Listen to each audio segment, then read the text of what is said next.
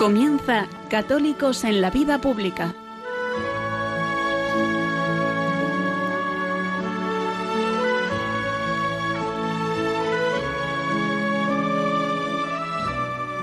Un espacio dirigido en Radio María por Luis Zayas.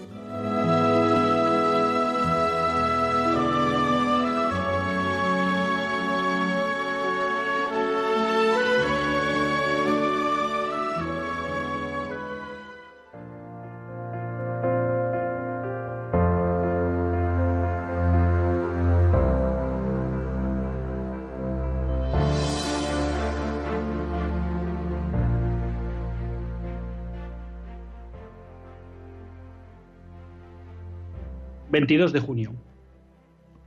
...festividad de Santo Tomás Moro... ...que fue proclamado... ...patrono de los políticos... ...y de los gobernantes... Cuando uno mira atrás... ...se da cuenta de la gran virtud... ...que la Iglesia nos quiere mostrar... ...con Santo Tomás Moro...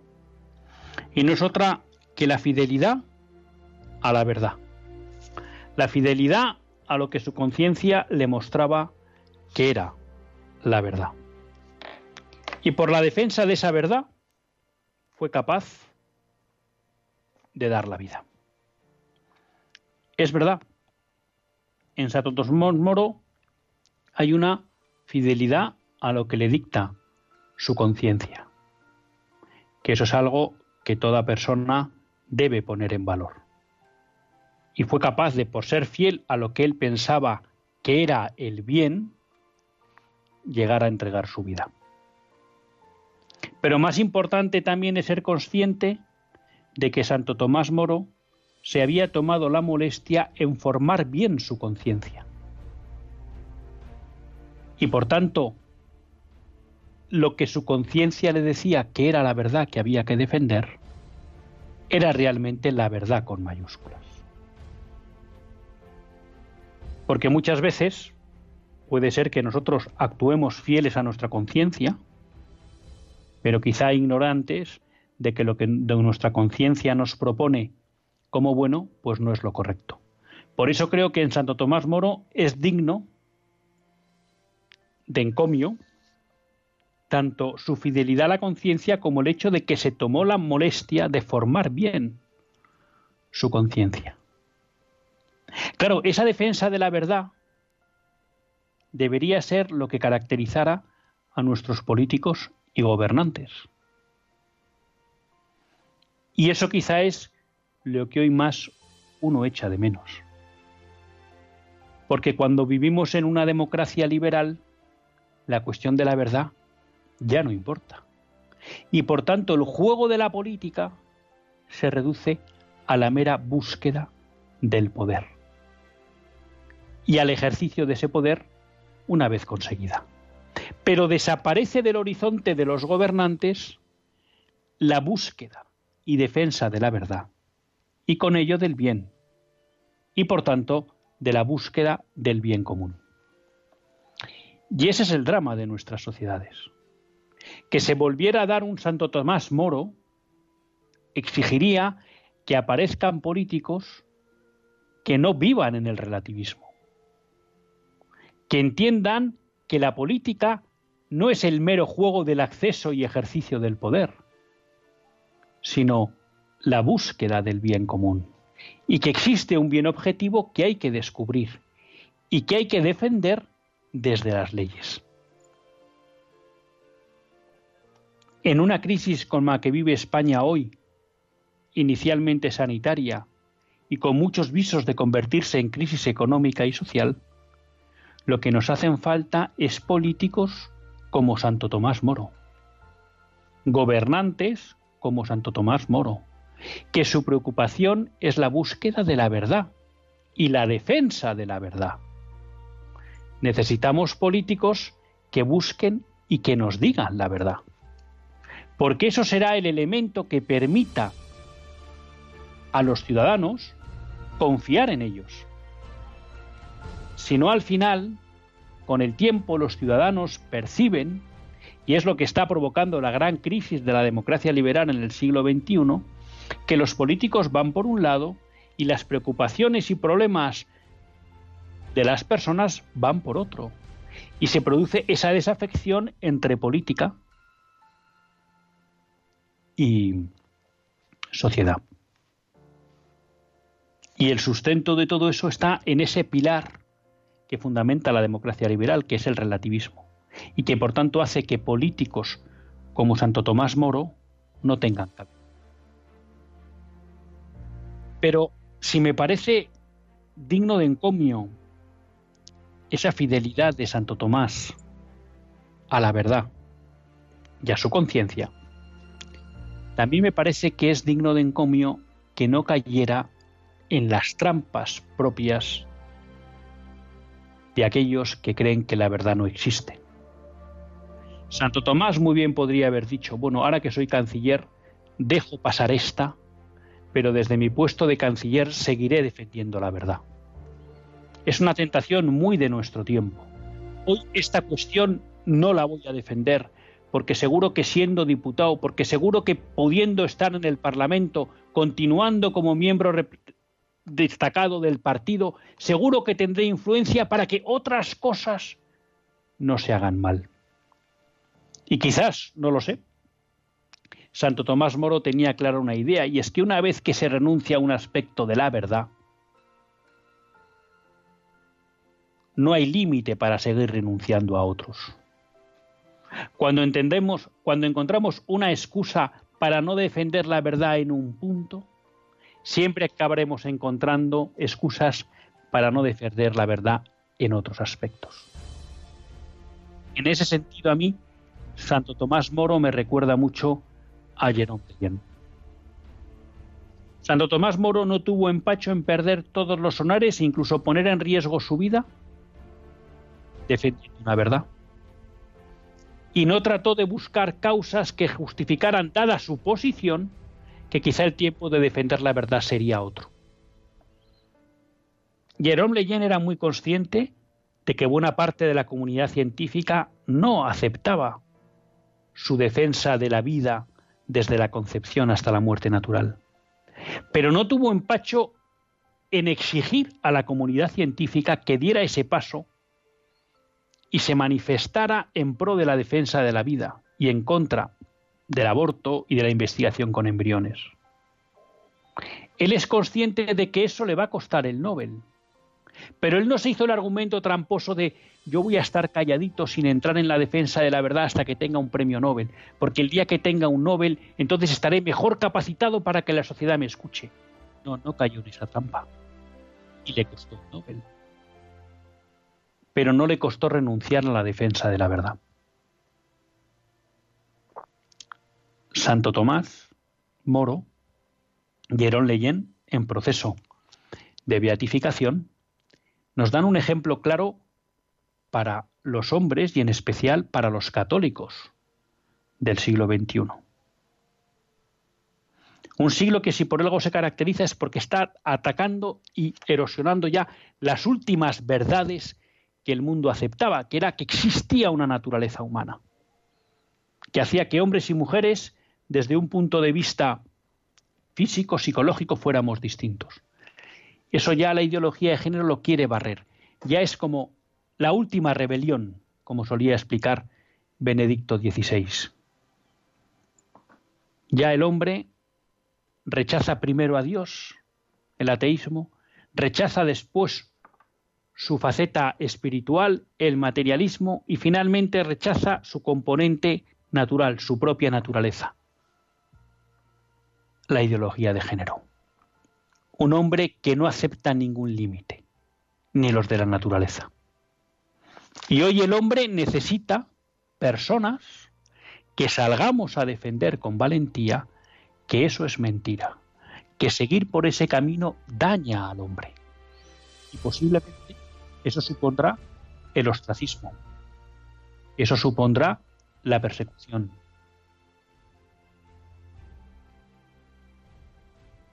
Santo Tomás Moro, Jerome Leyen, nos demuestran que ese camino merece la que merece la pena entregar la vida la fama, el prestigio en defensa de la vida.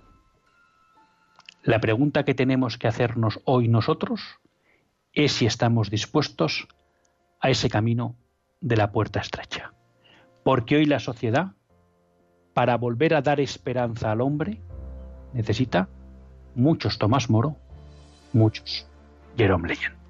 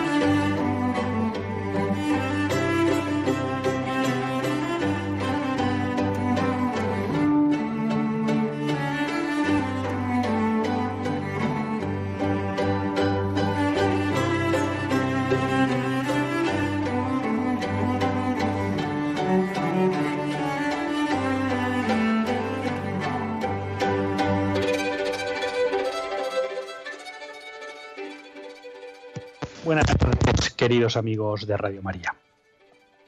Un lunes más volvemos fieles a la cita con todos ustedes en los estudios centrales de Radio María. Un lunes más para hacer este programa Católicos en la vida pública. Un programa que, como todos ustedes saben, quiere ser una reflexión pausada sobre la actualidad nacional e internacional. Una reflexión que tratamos de hacer siempre desde la óptica del magisterio de la Iglesia y su doctrina social. Una iglesia que no nos cansaremos de repetir, que es madre y maestra. Tengo que volver a pedir perdón por esta entradilla, porque algunos a veces sin querer ya la tengo eh, interiorizada y he vuelto a hablar de que estamos en los estudios centrales. Pues no. Seguimos haciendo el programa en directo, eso sí, pero desde, desde casa y deseando pues eh, esa pronta vuelta a los estudios centrales de Radio María. Bueno, empezábamos el programa con con Santo Tomás Moro, ¿no? Y el ejemplo un poco que nos daba su vida y tratábamos también, bueno, pues de acercarlo al siglo XX con el paralelismo con, con Jerome Leyen, ¿no? Yo creo que son dos santos que, perdón, un santo y un católico en vías de, en proceso de canonización, ¿no? Pero que nos muestran cuál debe ser, yo creo, la actitud principal hoy en la en la sociedad en el siglo XXI, ¿no? Y yo creo que es que recuperar la proclamación y la defensa de la verdad. ¿Mm? Eh, porque hoy el mundo está comprando el dogma relativista y todas sus derivadas, ¿no? Y eso lo que está provocando es que el hombre viva sin ninguna referencia, que el hombre realmente se crea que se puede hacer a sí mismo, que el hombre realmente crea que no tiene límite a ningún deseo que pase por su cabeza. Y bueno, pues lo que vamos viendo poco a poco es que ese camino pues al final nos conduce a la selva, ¿no? ¿Y qué es la selva? Pues la ley del más fuerte. Y por tanto vemos como al final este mundo falto de gobernantes o de hombres públicos del estilo de Santo Tomás y Jerome Leyen, que lo primero que ponen por delante es el compromiso con la verdad, su búsqueda y su defensa, pues eh, cada día los débiles son más atacados y poco a poco la propia sociedad pues se va convirtiendo en una jungla.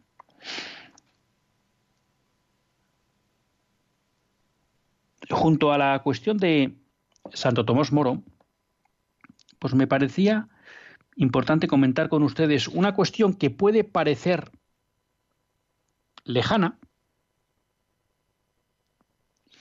pero que yo creo que tiene un traslado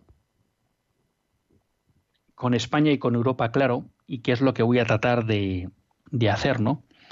Y que eso me sirva pues para recoger algunas reflexiones que hemos hecho alguna vez pasadas en el tiempo, pero que creo que esta noticia vuelve a poner en claro momento de actualidad, ¿no? Ya saben todos ustedes que hubo un terremoto muy grande en los Estados Unidos allá por el 2011 cuando el Tribunal Supremo en ese momento con mayoría progresista, eh, de alguna manera avaló la legalidad, de acuerdo con la Constitución de los Estados Unidos, de la equiparación de las uniones entre personas del mismo sexo al matrimonio. Había muchos estados que habían pues hecho incluso referéndums, que habían hecho legislaciones para proteger el matrimonio como algo exclusivo de la familia natural y de la unión entre un hombre y una mujer. Y bueno, pues todos esos intentos de, de defensa de la institución matrimonial pues saltaron por los aires con la sentencia del Tribunal Supremo de Estados Unidos. En ese momento empezó un debate que de alguna manera nos hicimos eco en este programa a través del libro de Rob Dreher y su opción benedictina sobre eh, la sensación que invadía en el mundo conservador americano de la incapacidad de parar la deriva,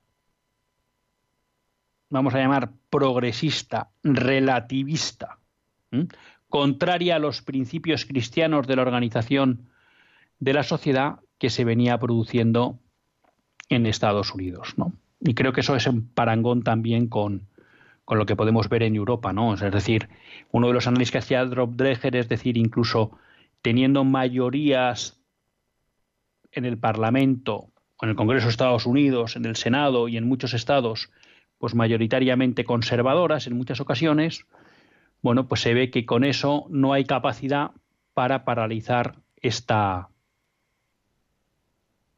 avance, ¿no? de la visión anticristiana de la sociedad. Y bueno, en ese caso pues se concretaba como muchas veces, pues aunque se podía tener un cierto control del poder legislativo, pues al final era el poder judicial el que abría la veda. Bueno, pues ahora ha vuelto a haber un golpe muy serio en el ámbito americano y es en relación con la sentencia que acaba de emitir el Tribunal Supremo de Estados Unidos es la sentencia Bostock versus Clayton. Mm. Eran en esta, en esta sentencia, bueno, el, el Tribunal Supremo de Estados Unidos, digamos que valoraba tres casos concretos en los que se sostenía que había habido discriminación por la orientación sexual de los empleados. Mm. Entonces, la cuestión que planteaban los demandantes es que la discriminación que se había producido en la relación laboral, básicamente despidos, eran cuestiones de orientación sexual y que por tanto se contravenía el acta de 1964 que emitió el presidente Johnson en el cual se establecía que no cabía ninguna tipo de discriminación por sexo.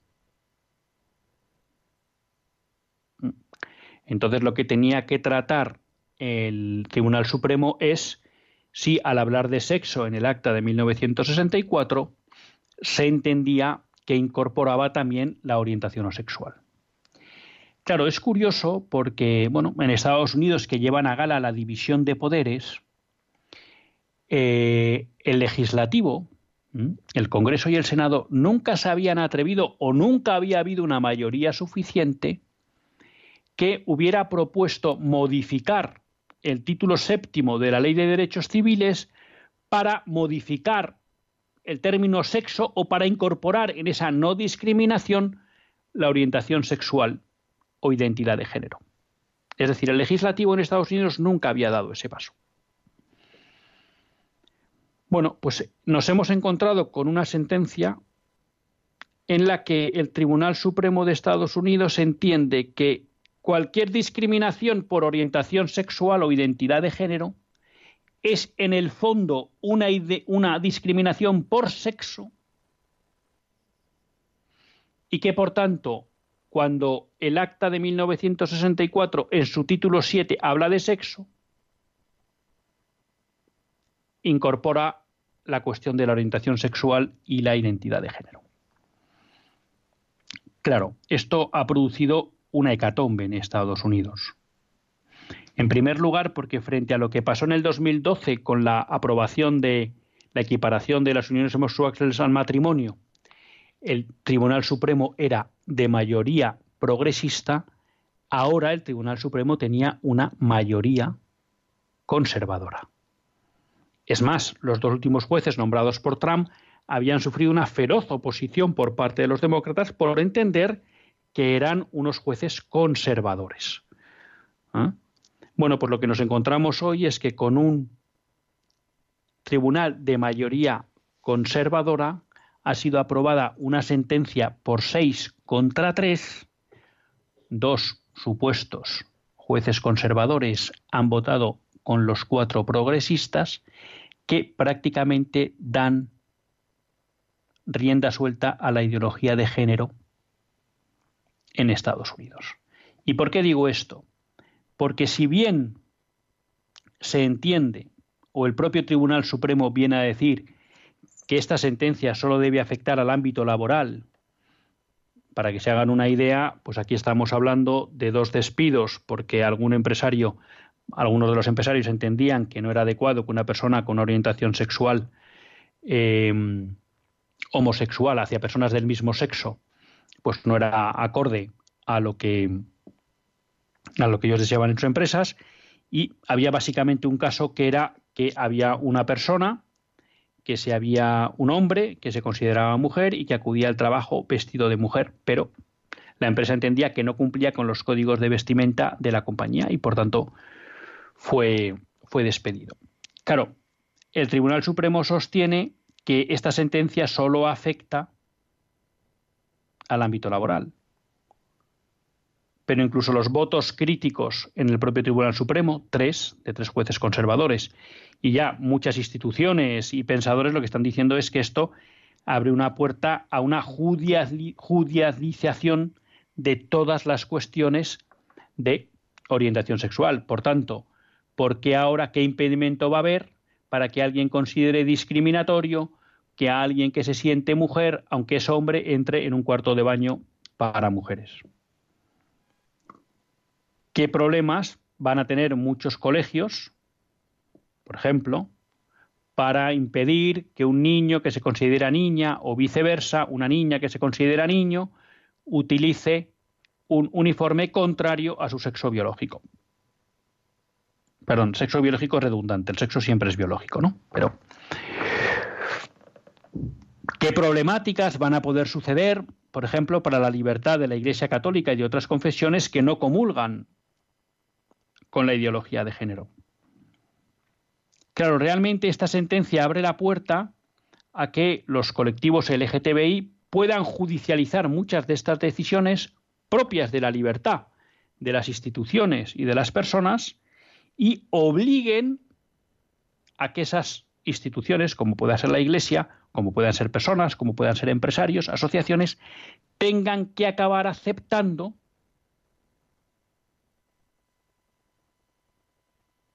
la ideología de género en la forma de gestionar sus negocios, en la forma de hacer su predicación, en la forma de hacer su apostolado. ¿Mm?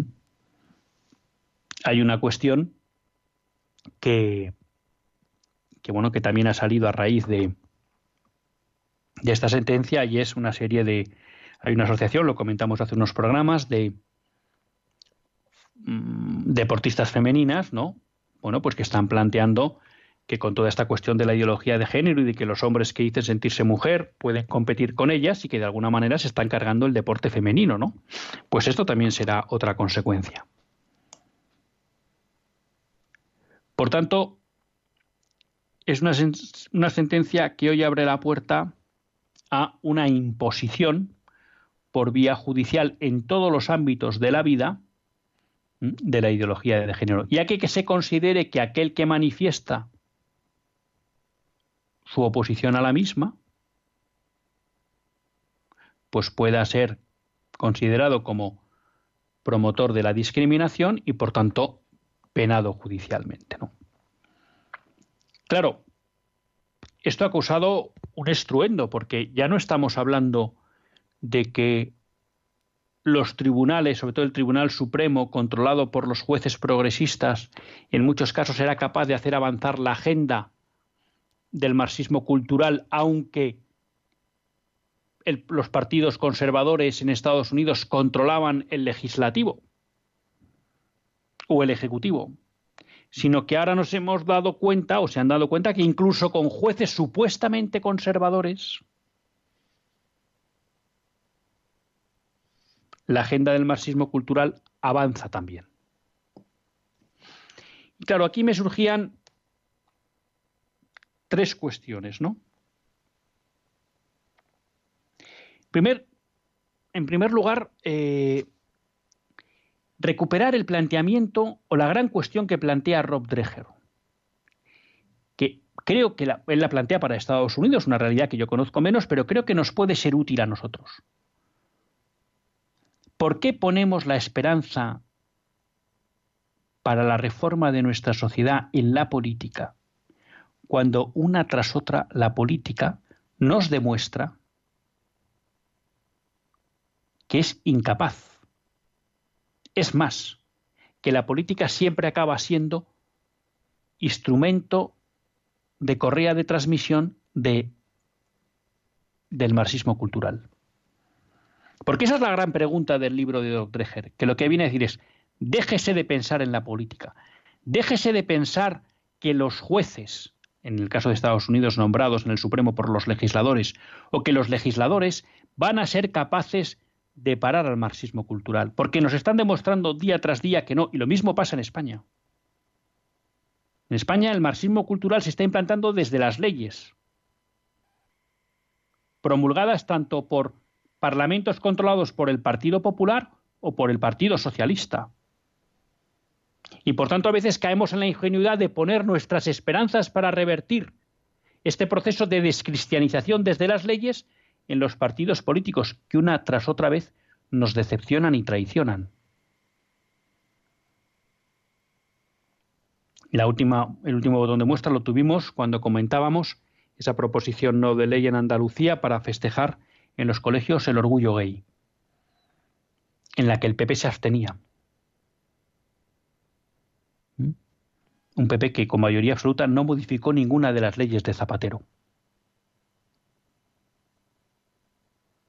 Y dice Rob Dreher, y en cambio fiamos todo eso a la política y en cambio nos olvidamos de cuidar y de generar ambientes donde nuestros hijos y sus amigos y compañeros puedan vivir la virtud. Y yo me pregunto, ¿nos está para pasando en España algo parecido? ¿Estaremos fiando todo a la política? A una política que creo que si uno coge los últimos 50 años puede decir sin temor a equivocarse, que ha traicionado siempre a aquellos que buscaban oponerse a la imposición de la agenda del marxismo cultural? ¿Estamos fiando todo a la política y nos estamos olvidando de construir en nuestros ambientes, en nuestros entornos, perdón, ambientes donde podamos vivir las virtudes, donde nuestras familias, nosotros, nuestros hijos, puedan vivir las virtudes, puedan vivir la fe en plenitud. No solo creerla y celebrarla, sino vivirla porque el entorno de hoy dificulta mucho la vivencia de la virtud, porque todos los inputs que reciben, todos, mayores, pequeños, pero con especial incidencia sobre los pequeños, son contrarios a esa vivencia de la virtud. Y no se olviden que sin virtud es imposible la vida social.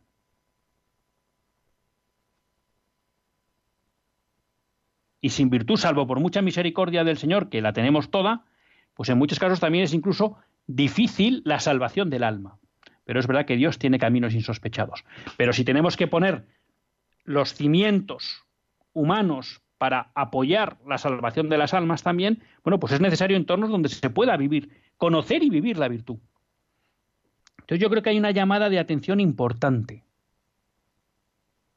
para los católicos y para las personas de sentido común también en España. Ojo con estar solo fiando a la política la renovación de la vida social y espiritual de España. Por ahí me temo que no va a venir.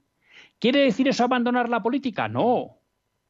Tratemos de que en la política al menos se produzca las menores trabas a que la virtud florezca. Pero no pensemos que va a venir. Y en cambio dediquémonos a trabajar a generar ambientes en nuestros entornos donde se pueda vivir la virtud. Porque hoy individualmente la corriente nos lleva. Y lo que necesita la gente es entornos, entornos seguros donde poder vivir esa verdad, esa virtud, esa bondad, esa belleza. Entonces, ahora aquí viene la crítica fácil y tramposa a este discurso que yo creo que es el que plantea Dreher en su libro. Ah, eso es irnos a una ciudad y encerrarnos los que pensamos igual. Bueno, pues yo les invito a que se lean el libro de Rob Dreher, porque no hay por qué estar de acuerdo en todo, pero él en ningún momento plantea una retirada a una aldea. No. Eso no lo plantea él. Él lo que dice es que tenemos que ser conscientes de que o generamos ambientes donde se pueda vivir la virtud, o seremos arrastrados por la corriente. Y eso tampoco implica abandonar el ámbito político. Porque claro que en la política tiene que estar para construir el bien común. Y si tenemos el apoyo de la política, también será más fácil crear estos entornos de virtud. Pero no lo fiemos todo solo a la política. No lo fiemos todo a eso. Porque nos equivocaríamos y estaríamos abandonando sobre todo a nuestros pequeños, pero también a nuestras familias. Y creo que lo que ha pasado con el Tribunal Supremo con mayoría conservadora nos demuestra una vez más que tenemos que empezar a trabajar otros ámbitos. Para que quizá en el futuro sea posible, efectivamente, pues que la política y la justicia, en este caso me refiero al Tribunal Supremo de Estados Unidos, coadyuven a esa vivencia de la virtud en la sociedad. Primer punto, no fiemos toda la política. Segundo, que es otra cuestión que yo veo también y palpo, ya me, me vengo al mundo español, ¿no? Vivimos una crisis económica, o estamos entrando en una crisis económica, que yo creo que todavía sus efectos más duraderos los vamos a ver a medio plazo, seis, siete meses.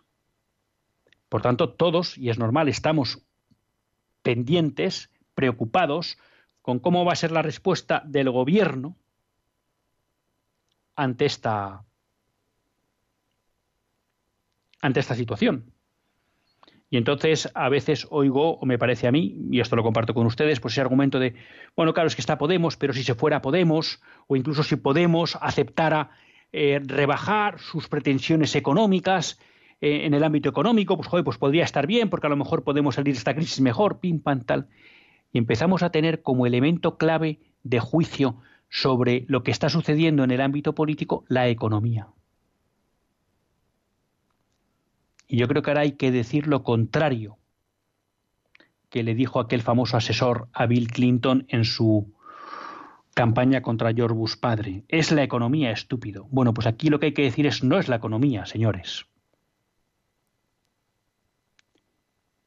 Porque la batalla que estamos viviendo estos días en el ámbito legislativo es mucha más profunda que la economía. ¿Quiere decir eso que abandonemos la economía? No. ¿Quiere decir que tenemos que intentar hacerlo lo mejor posible en el ámbito económico para que la crisis económica tenga el menor impacto y por tanto la crisis social sea menor? Por supuesto. Pero donde se están jugando las habas del futuro de España es también y sobre todo en una ley de educación que se quiere aprobar en una ley de defensa del menor que se quiere aprobar, en una ley de eutanasia que se quiere aprobar, en toda una serie de leyes de carga ideológica importante que tratan de imponer o de promover una visión antropológica del hombre contraria a su naturaleza y por tanto a los principios cristianos. Y de nada nos habrá servido salvar la economía si esa agenda se implanta. Por tanto, no caigamos en la trampa fácil que nos ponen muchas veces, vamos a llamar los promotores del nuevo orden mundial. Nos, nos ponen una urgencia, la situación económica. Bueno, no, no, no. Aquí lo grave es la agenda cultural marxista que nos quiere imponer o que quiere seguir desarrollando el gobierno que está de Podemos y del Partido Socialista. Entonces el problema no es que esté Podemos para cómo se soluciona la crisis económica, no. El problema es que esa agenda nos la están implantando porque está Podemos y porque quiere el Partido Socialista. Y la pregunta que nos tenemos que hacer es si hay alguien que se opone a esa agenda. No que bien que parece que Podemos en el ámbito económico va a ceder y por tanto nos va a permitir llevar una economía más ortodoxa, una política económica más ortodoxa. Eso es importante, pero no es la clave. Por tanto, no es la economía.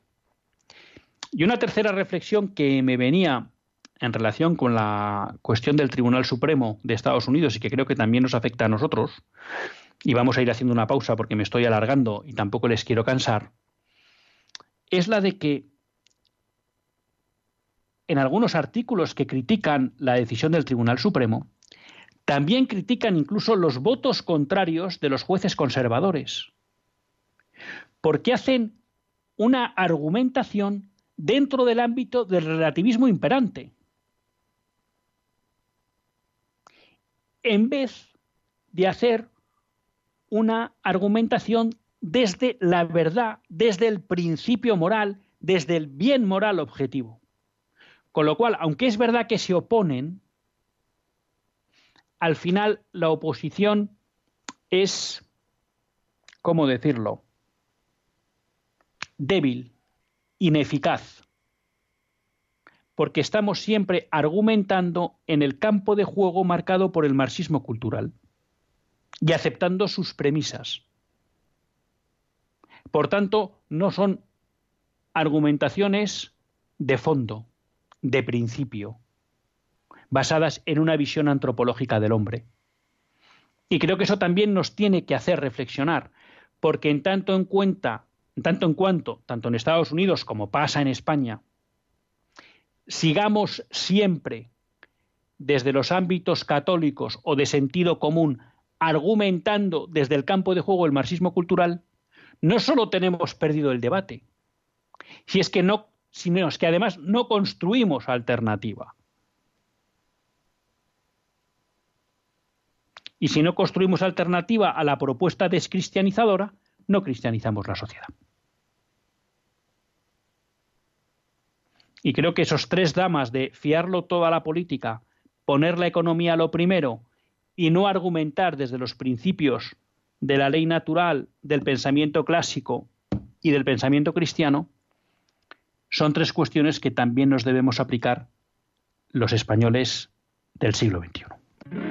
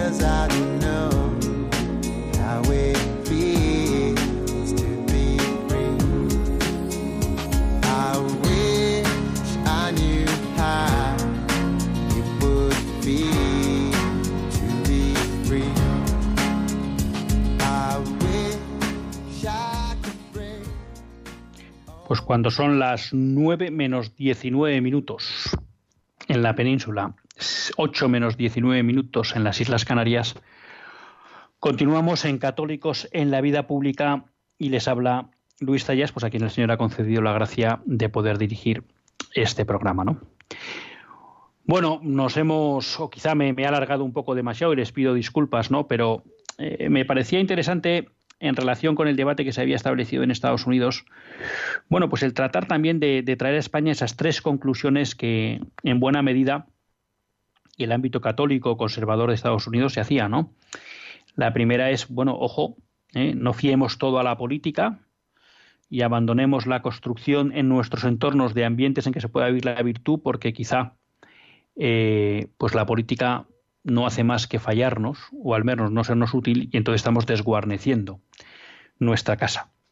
En segundo lugar, esa cuestión pues, que plantean muchos eh, articulistas o pensadores sobre incluso los votos contrarios a la sentencia, ¿no? Y es que es la falta de una argumentación basada en la antropología, en la naturaleza del hombre, en, en, los principios naturales, en los principios cristianos, ¿no? Que al final hace que esa presentación o alternativa al marxismo cultural carezca de fuerza, porque lo hace desde su ámbito de juego. Y finalmente, esto sí ya es una reflexión más personal mía, pero que creo que tenía cierta equiparación con lo que eh, las dudas que plantea en Estados Unidos lo que está pasando, y es que aquí ahora en España pues podemos caer en la trampa de estar solo preocupados por la economía, eh, estar solo mirando a ver si en el gobierno Podemos se vuelve más sensato en materia económica, y mientras tanto pues nos colamos, nos aceptamos ¿no? o nos cuelan sin rechistar pues todo el avance en la agenda ideológica del marxismo del marxismo cultural. Bueno, para tratar de no ser infiel al compromiso que tenemos con todos ustedes, yo personalmente y Radio María de, de su participación, pues les recuerdo que si quieren participar en el programa, pues pueden llamar al 91 005 9419 91 005 9419.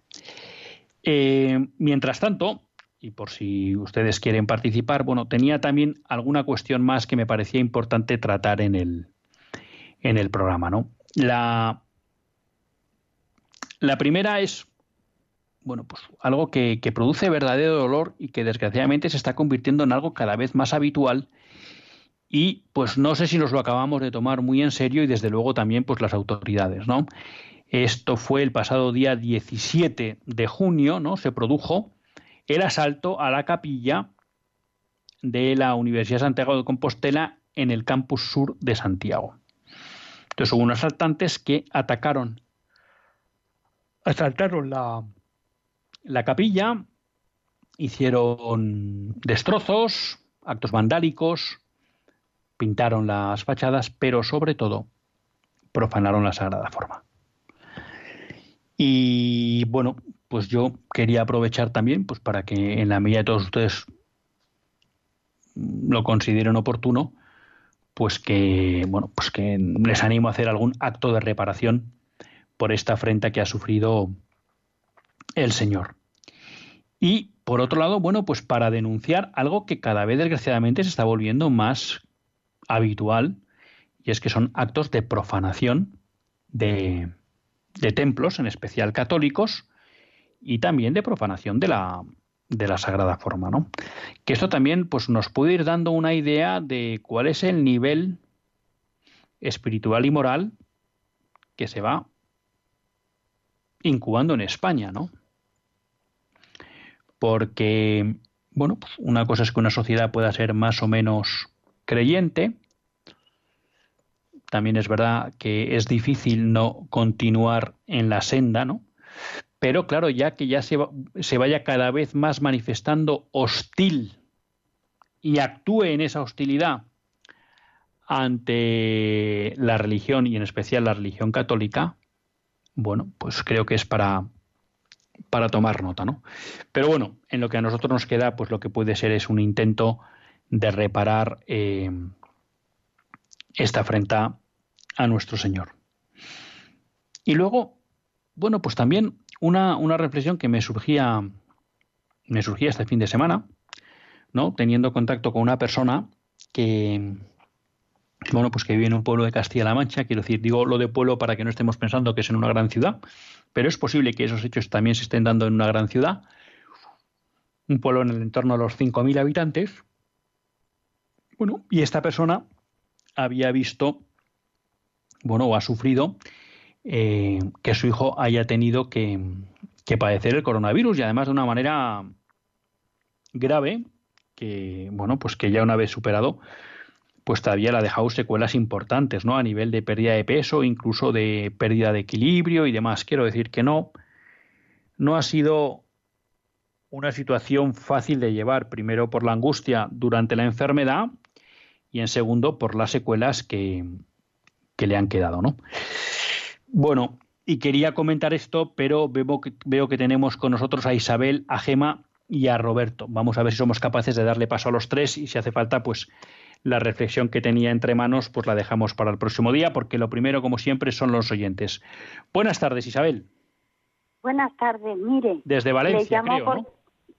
Sí, sí, llamo de Valencia al Gemesí, un pueblo. Cuéntenos. Sí, le llamo porque lo estoy escuchando y yo digo las verdades como puño, ¿sabe usted? Usted las verdades como puño que ha dicho usted. ¿Eh? Pues Aquí a. España, sí señor, aquí a España ha entrado un comunismo muy malo, muy malo. Se había ido, pero ha vuelto. ¿eh? Y resulta de que, mira si son las cosas grandes de la vida, que justo cuando ellos han entrado al poder para destruir toda España entera, ha venido una mala enfermedad. Yo no me alegro, no, no, no. Yo creo en Dios, yo no. Yo, eh, las enfermedades las manda el diablo y Dios las quita. Pero yo digo que la maldad también se paga. ¿Sabe usted lo que le quiero decir? Pues Isabel, entiendo perfectamente. O sea, vamos a ver, yo creo que aquí hay, hay dos cuestiones, ¿no? Una es, bueno, pues efectivamente si, si la pandemia como tal, pues puede ser un castigo de Dios o no, bueno, pues que ahí pues cada uno en función de lo que pueda ver o pueda interpretar, pues lo podrá considerar así, ¿no? Puede ser. Hemos visto, eh, desde luego, en la Sagrada Escritura, pues tenemos ejemplos de que efectivamente el Señor envía castigos. Como buen padre, para intentar que sus hijos se corrijan. ¿Es este el caso o no? Pues yo no, me siento capacitado para, para valorarlo, pero es verdad que es una, es una opción que no, que no se puede que no se puede eliminar o descartar y que desde luego pues en, en la Sagrada Escritura nos enseña que ha habido situaciones en que efectivamente el Señor ha castigado a los hombres para reconvenirles como un buen padre, ¿no? Lo que es cierto es que el mal se paga. Eso sin duda. Y no necesariamente porque Dios mande un castigo, que puede ser, como es el caso de Sodoma y Gomorra en la Sagrada Escritura, sino porque el mal siempre destruye, siempre divide, siempre aniquila.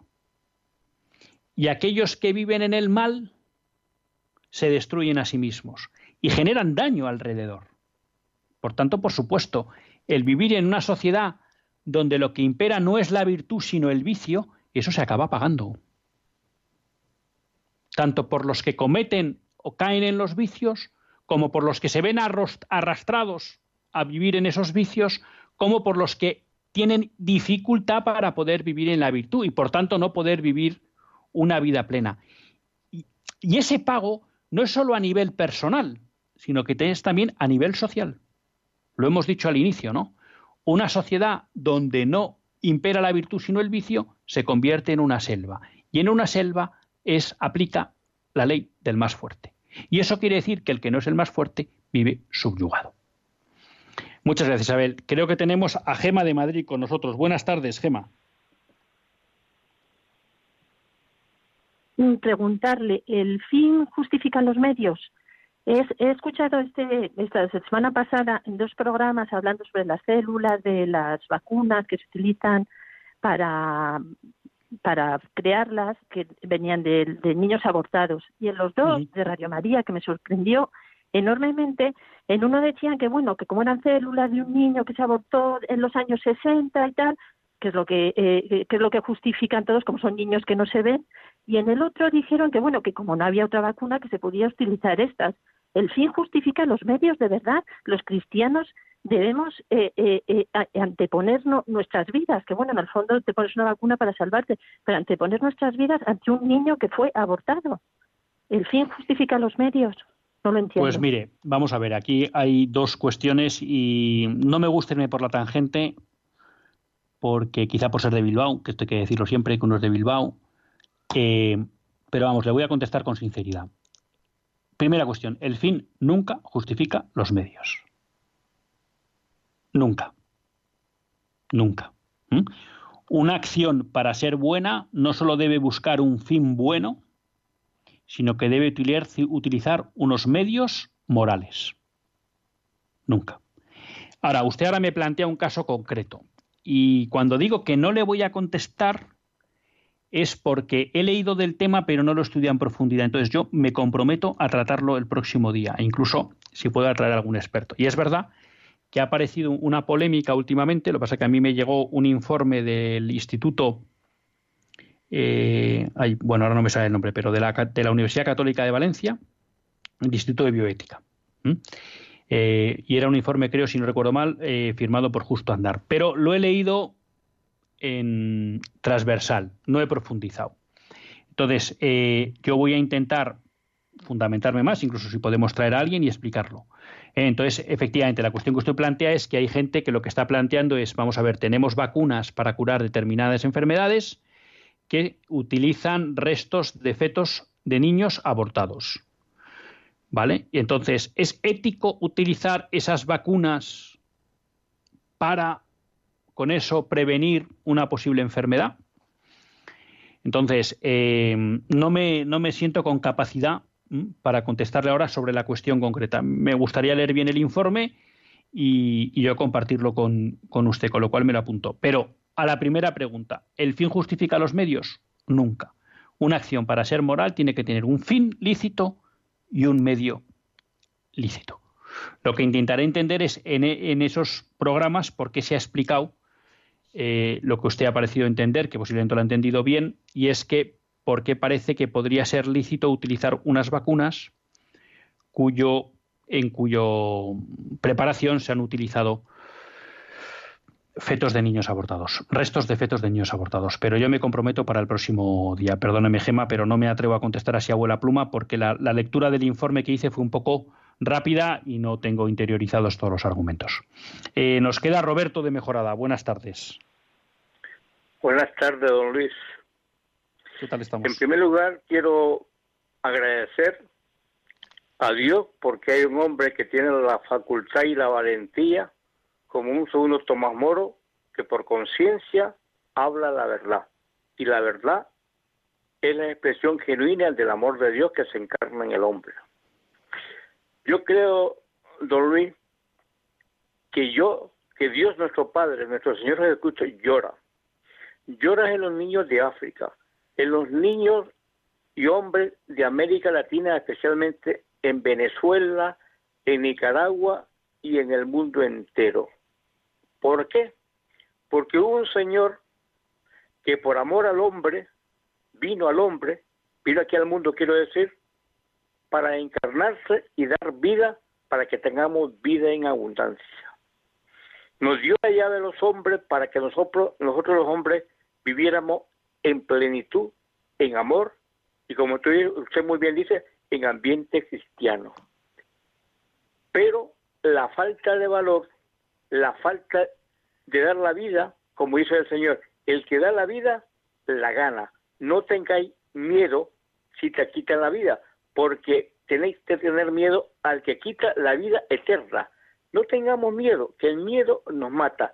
Yo veo que estamos vi- viviendo aquí en España un camino hacia una Venezuela, enmarcada y encardinada por el señor Pablo Iglesias. Y el gobierno no cesará hasta crear un sistema comunista como lo llevó en Cuba, en Nicaragua y en muchos sitios. Y, la, y a la prueba nos remitimos. Venezuela era un país muy rico y está viviendo una situación deplorable. Nicaragua igual, Cuba igual. Y España va en ese camino. Por lo tanto, bajo ningún concepto, los, los, los españoles tenemos que quedarnos de brazos cruzados tanto cristianos como no cristianos. Aquí prácticamente estamos viendo la ley del embudo. Los políticos lo ancho para ellos y lo estrellan por el pobre. En caso, en, Pues, en el plazo... Roberto, discúlpeme porque se nos va el tiempo, pero vamos, muy de acuerdo con lo que, con lo que usted plantea, ¿no? Y simplemente, por colofón, aunque Javier en el control me mate, eh, dos cosas me quedo con lo que usted ha dicho. Una, efectivamente hay países que acaban llegando a situaciones que nunca pensaron. Eh, yo he hablado con muchos venezolanos y la cuestión que siempre decían es, claro, nosotros pensábamos que no seríamos como, como Cuba y estamos peor que Cuba. Es decir, cuando uno entra en un proceso de descristianización y de, en cierta medida, barbarización de la sociedad, eso no tiene límite y se puede llegar a niveles que uno nunca imaginó. Porque el mal nunca construye, sino que permanentemente destruye. Eso punto uno. Y punto dos, que ha comentado una cosa que yo creo que sí, que para los tiempos que corren y que quizá pues es algo que vivieron muy interiorizado tanto Jerome Leyen como Santo Tomás Moro.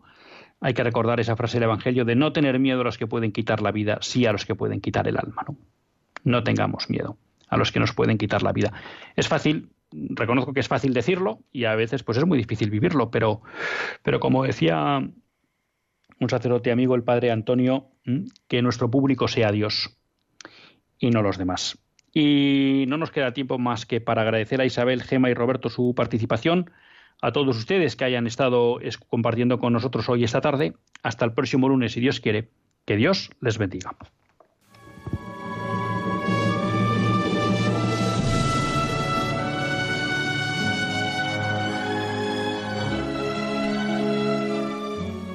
Así concluye Católicos en la Vida Pública, un programa que dirige Luis Zayas.